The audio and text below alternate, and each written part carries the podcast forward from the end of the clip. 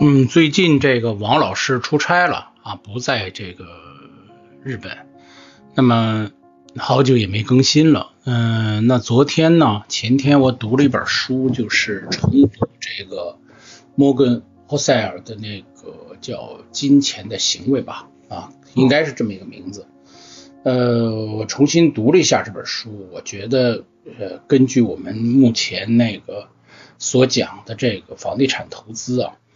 嗯，在日本的房地产投资，我突然有一点感感受啊，这个自己先做一个小节目，嗯，看看能不能把这个表述一下，呃，自己也做个记录吧，嗯，跟大家共勉。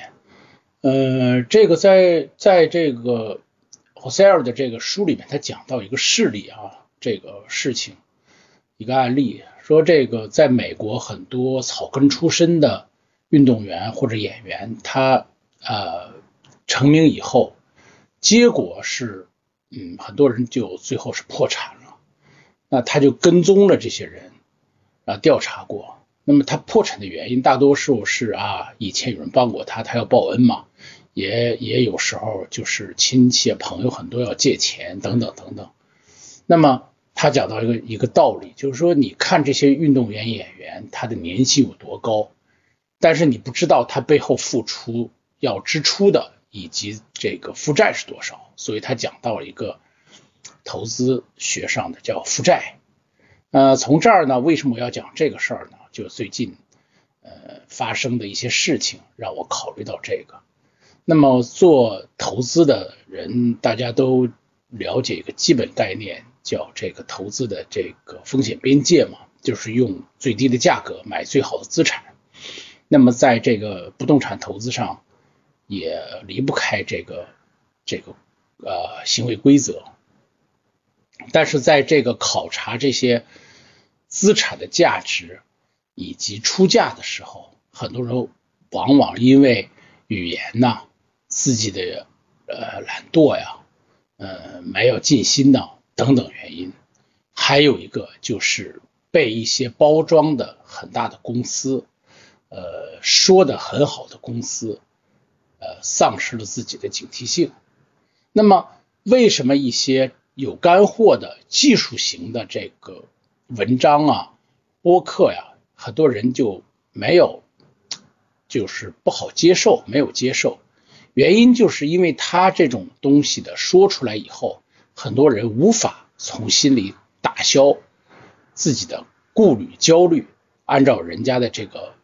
啊，公式也好，按照人家的这个规则也好，他没法打消自己的心中的疑虑。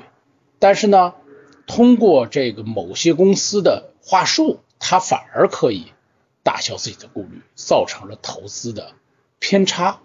啊，这个以以这个较高的价格买了这个不太好的这个标的物。所以我我当然了，这个也是我自己呃对自己的一种思考嘛。呃，通常情况下，我一般的就是有约会啊，跟人约了时间，我都会提前十分钟。我呢，啊，也是个 EDC 的爱好者，所以包里常年也都有小尺子呀、小手电呐，什么这些小工具。所以，呃，离开这东西，有时候我就感觉心里没底儿啊。所以我的安全边界呢，相对来说就我自己感觉就会大一点。嗯，所以有时候去看个物件啊、尺子啊什么的，我总是都带在身上。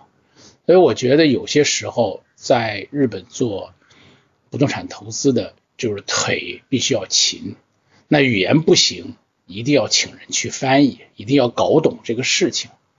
这个也是呃我自己对自己的勉励，也希望跟呃投资的各位共同勉励吧，我们共同进步。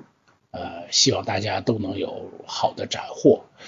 那么下一次呢，我看看能不能就是电话连线，跟王老师再重新做几期节目。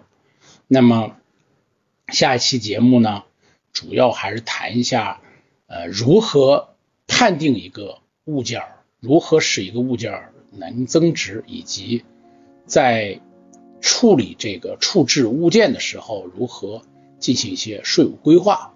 呃，大约定这么个提纲吧，呃，具体的播出时间呃还没定，我跟王老师约了时间以后，重新再呃做了节目再给大家这个报告。